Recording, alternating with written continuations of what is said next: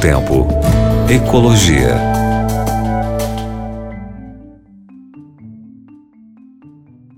Olá, meu querido ouvinte, minha querida ouvinte da Rádio Novo Tempo, tudo bem? Aqui é o professor Eric, falando com vocês nesse programa e é, parece que não se fala de outra coisa, né?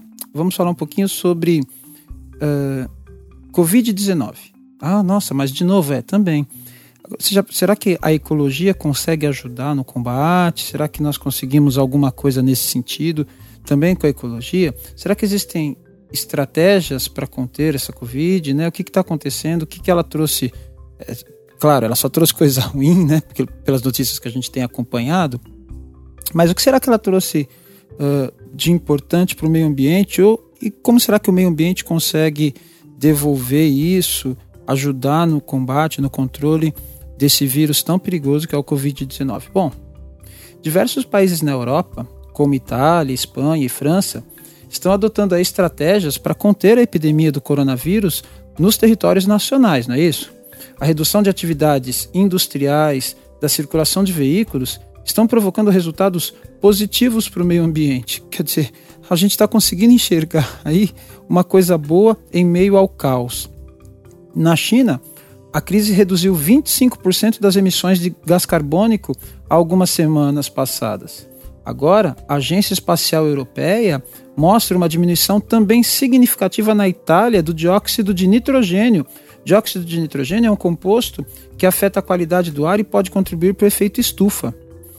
Com as pessoas fechadas em suas casas no norte da Itália, a contaminação do ar diminuiu consideravelmente a Agência Espacial Europeia, chamada de ESA, divulgou um vídeo com imagens de satélite, o satélite Copérnicus Sentinel-SP, registradas entre os dias 1 de janeiro e 11 de março desse ano.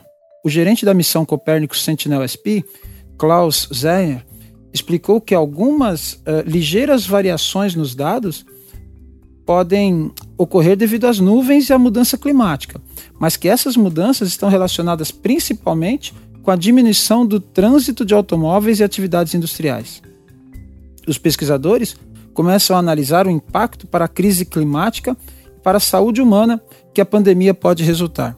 É claro, menos atividade industrial, menos atividade humana, uh, aqui no Brasil talvez ainda não, mas menos veículos nas ruas, menor emissão de CO2 a gente esperava por isso mesmo, né? Não sei se tem alguma notícia boa em meio ao caos, acho que essa seria uma das poucas.